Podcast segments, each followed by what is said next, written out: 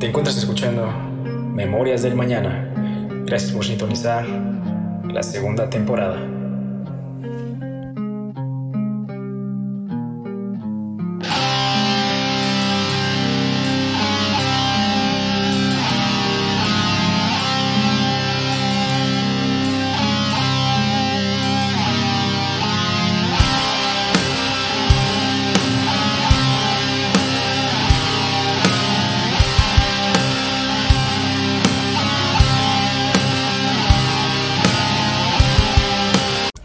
La injusticia fue la chispa que inició el incendio.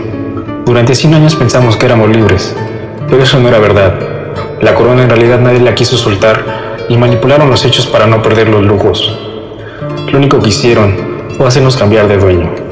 Durante generaciones existíamos como esclavos sirviendo a reyes chicos que a su vez servían a reyes grandes. Trabajábamos día y noche sin obtener ningún fruto.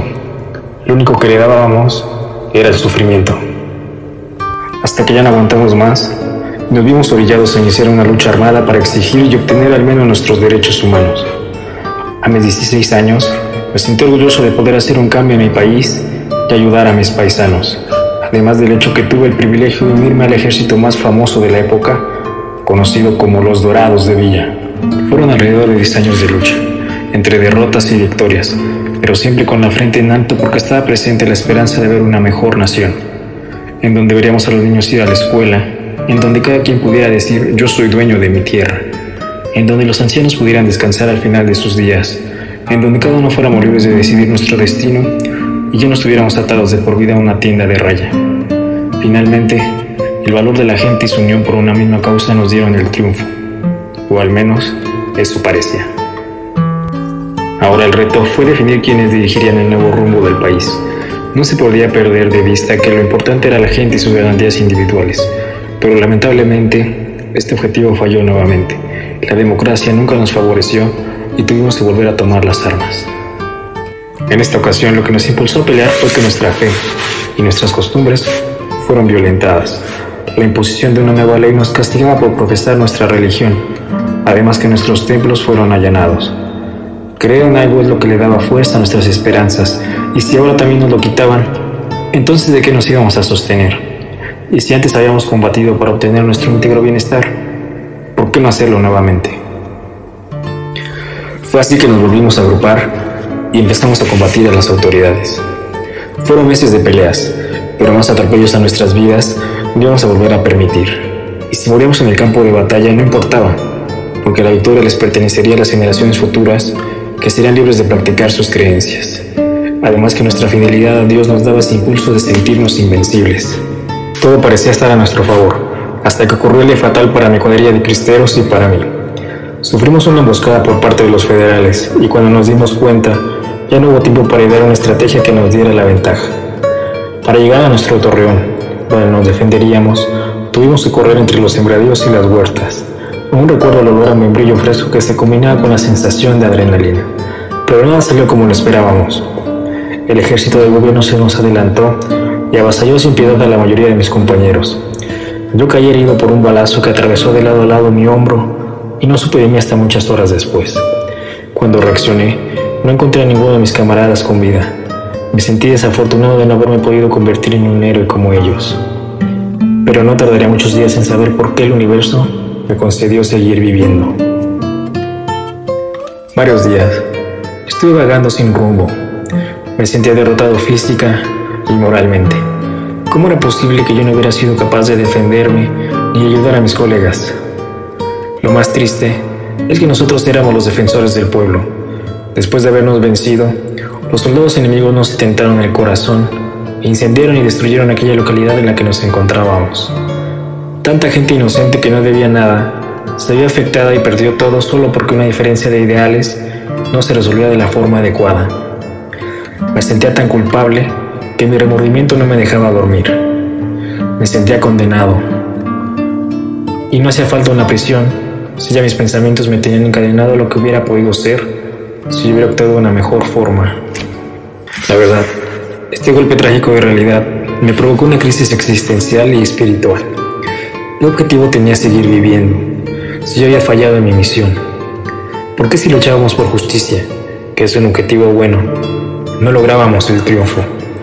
¿Por qué si luchábamos en nombre de Dios, no nos auxiliaba? ¿Qué pensaba Dios de nuestros actos por Él? ¿En dónde estaba Dios si no era con nosotros? ¿En dónde? ¿En dónde? Mi llama de heroísmo se fue extinguiendo poco a poco, al mismo tiempo que mi sombra se apoderaba de mí. Sin ganas de nada, una noche salí desbocado en mi caballo. No tenía un rumbo fijo. A donde me llevara daba igual. Decidí dejar la rienda suelta sin prestar atención al camino, y tuvieron que pasar muchas horas para que mi caballo cayera fatigado sin vida. Claro que me dolió, porque era la última compañía que me quedaba. Además que me di cuenta que mi acto de inconsciencia me había dejado varado en un desierto desolado. Sentí que mi fin también se presentaba, y dejándome caer sobre mis rodillas, comencé a llorar. Lloraba de tristeza, lloraba de frustración, lloraba por sentirme solo, lloraba de decepción, Lloraba porque la incertidumbre no me dejaba pensar claro. Lloraba porque ya no era yo. Tanto llorar me agotó, hasta el punto que quedé dormido exigiendo que las respuestas que necesitaba me cayeran del cielo. Sin duda, esta era la noche más oscura de toda mi vida. Hasta que una luz cegadora inundó todo el páramo y me despertó. ¿Cómo era posible que una luz tuviera tal intensidad? En esas épocas, Nuestros quinqués con trabajos alcanzaban a iluminar a más de un metro de largo. Esto parecía de otro mundo. Por eso deprisa me puse de pie y sorprendido me di cuenta que una silueta luminosa se acercaba caminando hacia mí. Noté que venía vestido igual que yo, pero la enorme belleza de esa luz no me dejaba distinguir su rostro, aunque su figura me hacía pensar que lo conocía de otro lado. Me armé de coraje y desde lejos le grité que qué quería. Él me contestó sereno que yo qué quería. Espontáneamente dije que lo que yo más quería era respuestas, a lo que obtuve por contestación, pues eso es lo que obtendrás. Lo primero que le cuestioné fue quién eres, y su respuesta desencadenó la mejor experiencia que he tenido en toda mi existencia. Yo soy tú, pero superior. Somos el mismo, pero en distintos estados de conciencia. Yo soy todo lo que puedes llegar a ser. Yo soy la meta, pero también soy el arranque. Yo soy el impulso, al mismo tiempo que el movimiento. Yo soy la escuela y el alumno. Yo soy el árbitro y el protector. Yo soy el potencial. Yo soy la fuerza. Yo soy tú y tú eres yo. Pero para que eso suceda, solo debes quererlo. Ya que lo que observas en mí, tú también lo posees. Tú no eres solo un humano, eres algo más. Y no te has dado cuenta de esto porque no eres justo contigo.